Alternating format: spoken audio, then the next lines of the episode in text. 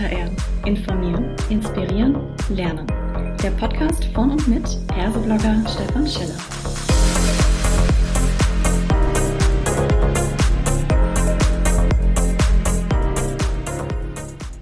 Hallo und herzlich willkommen zu einer weiteren Ausgabe von Klartext HR. Heute habe ich mir den Dr. Philipp Ramin mit ans Mikrofon geholt und wir sprechen zum Thema mit Digitalisierung und KI zu mehr Innovation. Hallo Philipp, ich freue mich, dass du da bist. Magst du dich kurz vorstellen? Ja, lieber Stefan, freue mich auch. Vielen Dank für die Einladung. Ähm, ja, ganz kurz, Philipp Ramin, mein Name, bin der Gründer und Geschäftsführer des Innovationszentrums für Industrie 4.0. Wir sind äh, in Europa der Marktführer für Weiterbildung rund um Industrie 4.0 und Digitalisierung. Und äh, darüber hinaus äh, bin ich auch im Münchner Kreis als äh, stellvertretender Geschäftsführer aktiv. Ähm, ein großer Non-Profit-Verband in Deutschland, bin äh, sehr stark auch im akademischen Umfeld unterwegs, habe verschiedene Lehraufträge und versuche da auch äh, Menschen unterschiedlicher Altersbereiche für ja, die digitalen Themen, vor allem für die digitale Kompetenz zu begeistern. Mhm. Welchen persönlichen Bezug hast du denn zu diesen Themen? Mal abgesehen davon, dass du das jetzt beruflich machst, also wie kommt man denn dahin, dass man sich so begeistert für Transformation, KI und Innovation? Ähm, naja, also irgendwie, wenn ich an mein eigenes Leben denke, dann war das irgendwie immer mit Veränderungen behaftet. Das heißt, irgendwie, ich habe an mir selber gesehen, dass, dass, dass der Drang nach Veränderung sowieso erstmal intrinsisch da ist und dass das ein ganz wichtiges Erfolgskriterium ist. Das ist sicherlich so mal ein, eine zentrale Baseline. Das andere Thema ist, sagen wir, im Rahmen meiner beruflichen Station habe ich halt auch gemerkt, dass äh, man, egal wo man hinkommt, immer wieder auf, auf sehr stabile Strukturen äh, trifft, die einfach sich sehr schwer tun, auch verändert zu werden oder sich zu verändern. Und, und daraus hat sich letztlich dann auch meine heutige Aufgabe ergeben, vor allen Dingen im Bereich Kompetenzentwicklung, wo man einfach auch sich eingestehen muss, es wird sehr viel gesprochen über diese Themen, aber das Doing und das tatsächliche Verständnis, das ist in vielen Bereichen dann doch noch nicht so ausgeprägt. Mhm. Jetzt hast du selber gerade gesagt, dass du für dich erkannt hast, äh, das verändert sich sehr viel und du willst quasi auch vorbereitet sein. Mhm. Mit äh, Blick auf viele Studien oder Statistiken mhm. sieht es ja erstmal, wenn man mal auf Deutschland ganzheitlich schaut jetzt, äh, und die Unternehmen in Deutschland nicht so wirklich rosig aus in puncto Digitalisierung, KI und Innovation. Mhm. Wie ist denn deine, deine Einschätzung? Haben wir denn noch eine Chance, da irgendwo, sage ich mal, aufzuholen in dem Sinne und wovon wäre das denn abhängig? Also erstmal unbedingt haben wir, weil ich bin ein, äh, sag mal, hoffnungsloser Optimist in, in jeder Hinsicht.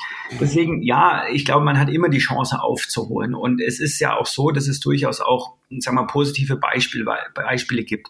Man muss zum Beispiel sagen, in der KI-Forschung ist Deutschland nach wie vor ganz, ganz voll mit dabei.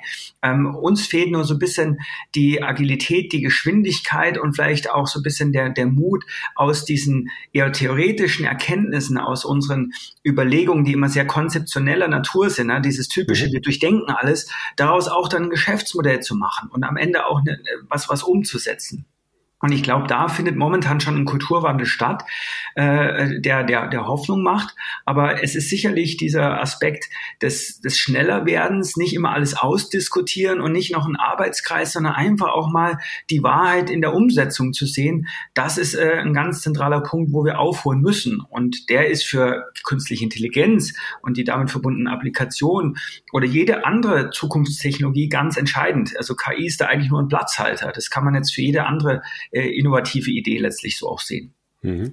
Also wenn du mich jetzt oder vor zwei Jahren gefragt hättest, dann hätte ich so den Eindruck gehabt, weiß nicht, ob das so ein Bubble-Effekt ist, mhm. dass wir ähm, auch von den Rahmenbedingungen her gar nicht so auf Innovation getrimmt sind, dass es wenige ja. Startups gibt, dass wir nicht richtig gefördert werden, wenn man das so sieht, wie viele hundert Millionen äh, in äh, USA und Co. mal schnell äh, in eine neue Idee fließen. Mhm. Aber auf der anderen Seite merke ich dann auch, äh, ich beschäftige mich in meinem Portal ja ganz viel mit Startups und mhm. allein im HR-Bereich, was da gerade so passiert, passiert, da habe ich schon das Gefühl, dass so ein gewisser Aufbruch da ist. Wie nimmst du das denn wahr jetzt mit puncto Start-up und Innovation?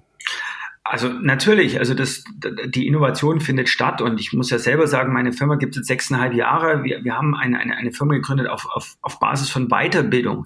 Äh, das, das war vor, sag mal, vor einem Jahrzehnt noch relativ undenkbar, dass man da wirklich äh, sowas äh, wirklich auf die Beine stellt. Ähm, also deswegen habe ich am eigenen Leib gesehen, da, da tut sich was, da ist sehr viel Lärm. Ich glaube nur, dass es ein großes Missverständnis gibt. In Deutschland denkt man, dass man jetzt mit möglichst viel, sag mal, Start-up-Zentren und, und auch Fördergeldern und staatlichen Anreizen Anreizen ähm, Innovation schafft. Und da bin ich nach wie vor nicht davon überzeugt. Ich glaube, dass die großen Einhörner der USA oder auch wenn man nach Asien guckt, die sind nicht vor allem dadurch zustande gekommen, dass jemand gesagt hat, ihr müsst jetzt innovativ sein und hier ist das Geld, macht mal, sondern man hat über Jahre, Jahrzehnte auch eine Geisteshaltung geschafft, die Innovation fördert. Eine Geisteshaltung, die auf Anreize basiert, die auf eine Selbstbestimmung basiert, die auf, äh, ja, auf diesen ganz intrinsischen Motivationen eigentlich sich manifestiert. Und, und da sehe ich einfach schon noch Nachholbedarf. Und du hast es gerade richtig gesagt ähm, da sind wir sicherlich in vielen Bereichen noch nicht da, wo wir sein sollten. Also ich komme da eher so nicht so nicht nur jetzt vom VC-Kapital, sondern gerade auch von der Frage, wie schaffen wir es, Menschen dafür zu begeistern. Und da bin ich hier und da ein bisschen entmutigt, wenn ich zum Beispiel Studienergebnisse höre, dass viele unserer Absolventinnen und Absolventen sich heute eine Anstellung beim Staat wünschen. Nicht falsch verstehen. Es gibt sicherlich Schlimmeres, als Beamter zu werden und Beamtin zu werden. Aber es zeigt ja schon so ein bisschen, was da, was da gerade passiert. Also dieses, dieses dieser Wunsch nach Sicherheit, der vermutlich auch durch Corona jetzt nochmal befeuert wird, der ist leider, muss man ganz klar sagen, kontraproduktiv. Denn Innovation heißt kreative Zerstörung. Das heißt Dinge in Frage stellen. Das heißt ein ganz, ganz hohes Maß an Unsicherheit. Und, und das, äh, ja, das gefällt nicht jedem. Mhm. Wenn ich jetzt mal ein bisschen so eine provokative Idee aufbringe und äh, behaupte, dass jetzt die erfolgreichen Unternehmen und auch die Einhörner ja nicht zwangsweise die beste am Markt mhm. verfügbare Lösung haben, aber sie haben die am besten vermarktete Lösung. Mhm. Kann es denn dann vielleicht sein, dass wir ganz viel über Innovation reden, aber dass wir die Ideen haben, wir kriegen sie nur nicht richtig vermarktet? Äh, absolut. Ich meine, letztlich, wenn man den Begriff Innovation sich anguckt, der unterscheidet sich ja im Gegensatz zur Invention, also zur Erfindung eben gerade daraus, dass man erst dann von Innovation spricht, wenn etwas auch erfolgreich auf dem Markt passiert ist. Ja, also das, ich glaube, das verwechseln viele mit einer, mit einer Erfindung oder einem Patent. Das ist die Idee von Innovation. Ich bin innovativ, wenn ich es geschafft habe, das auch erfolgreich zu platzieren. Und, und da hakt es ja. Also ich meine, es gibt ja auch genug Beispiele in der Vergangenheit, wenn wir an das MP3-Format denken da haben wir kommerziell mhm. in Deutschland relativ wenig davon profitiert, sondern es war gerade natürlich äh, der große Apfel aus den USA.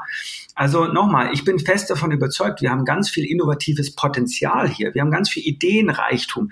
Wir haben nach wie vor auch tolle Wissenschaftlerinnen und Wissenschaftler. Aber diesen Übertrag, wie packt man das in ein Geschäftsmodell? Geld in die Hand nehmen, auch mal eigenes Geld, auch mal zu riskieren, dass man ein halbes Jahr kein Lohn sich auszahlen kann das, das ist äh, für mich noch nicht ausreichend in unserer DNA verhaftet. Und ich finde, da müssen wir ehrlicher sein, dass Innovation auch immer Risiko bedeutet und eben nicht in diesem behüteten Umfeld eines Konzernes immer nur, sondern eben auch persönliches Risiko. Mhm. Jetzt nochmal die Themen zusammengebracht. Du hast ja auch, äh, wir haben jetzt gerade auch über KI beispielsweise gesprochen.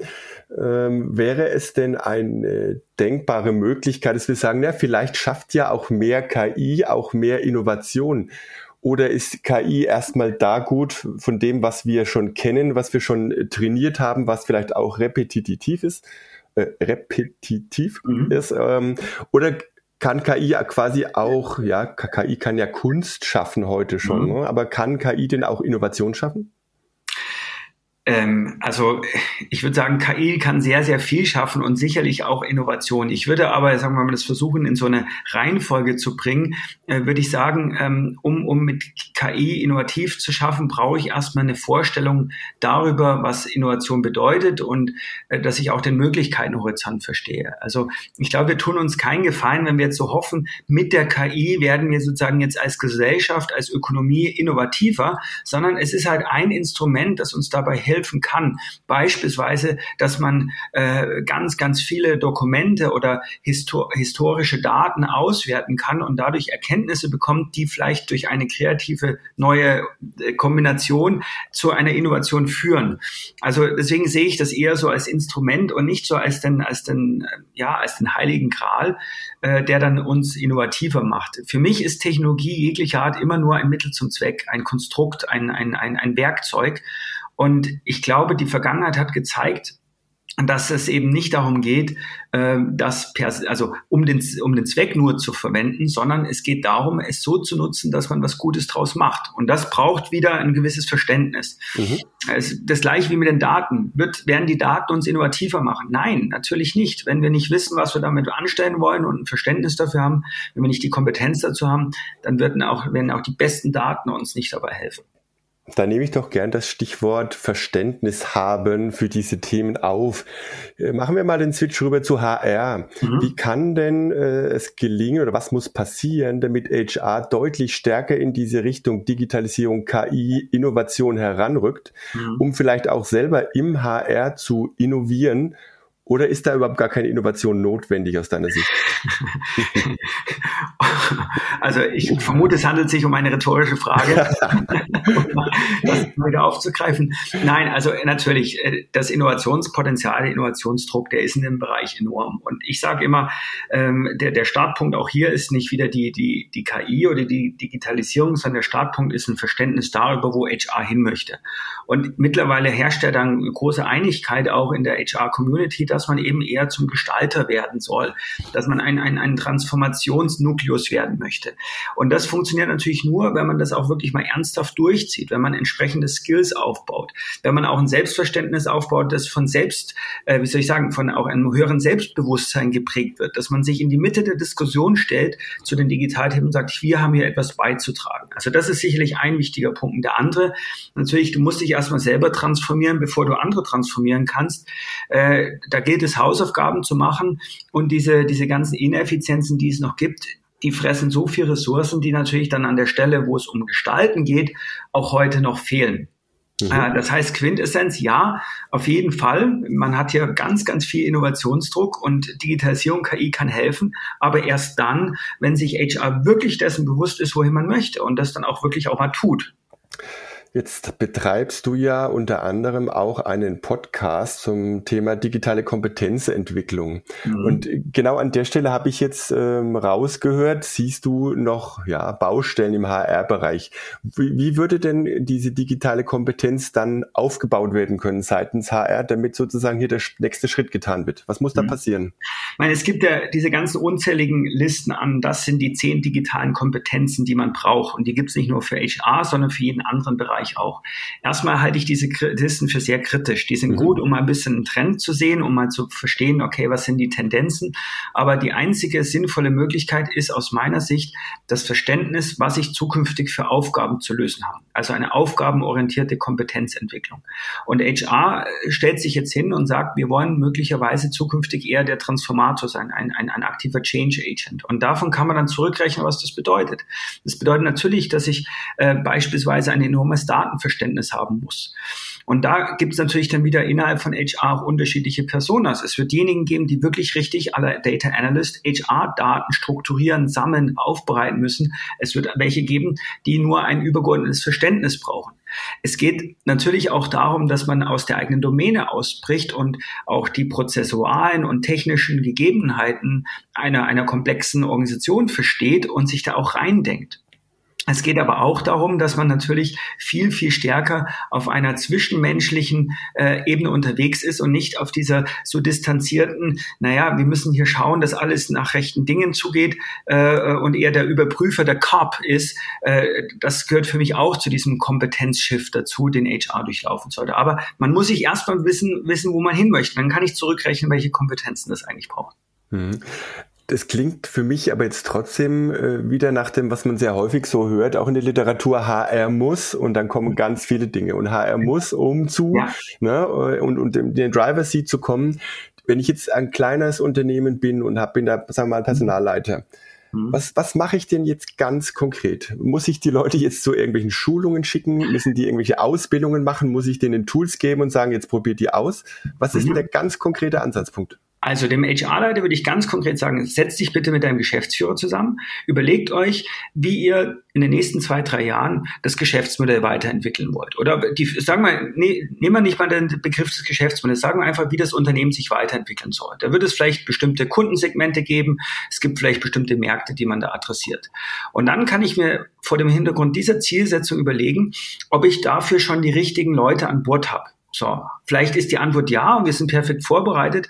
Dann ist es jetzt nicht so, dass ich so von Aktionismus springen muss, sondern dann sollte ich vielleicht generell es schaffen, eine, eine Kultur des Lernens trotzdem zu implementieren, aber eben nicht in eine bestimmte Richtung.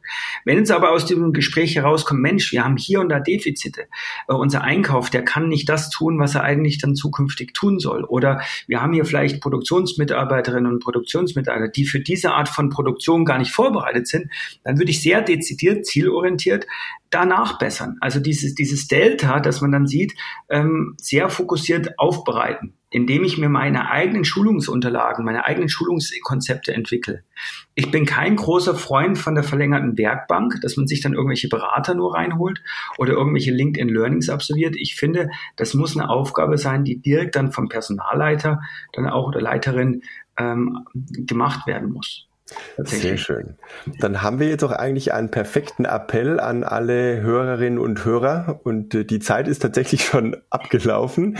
Ich sage ganz herzlichen Dank, lieber Philipp, dass du da warst und bin sehr gespannt, was HR in diesen Punkten noch zukünftig bevorsteht. Vielen Dank.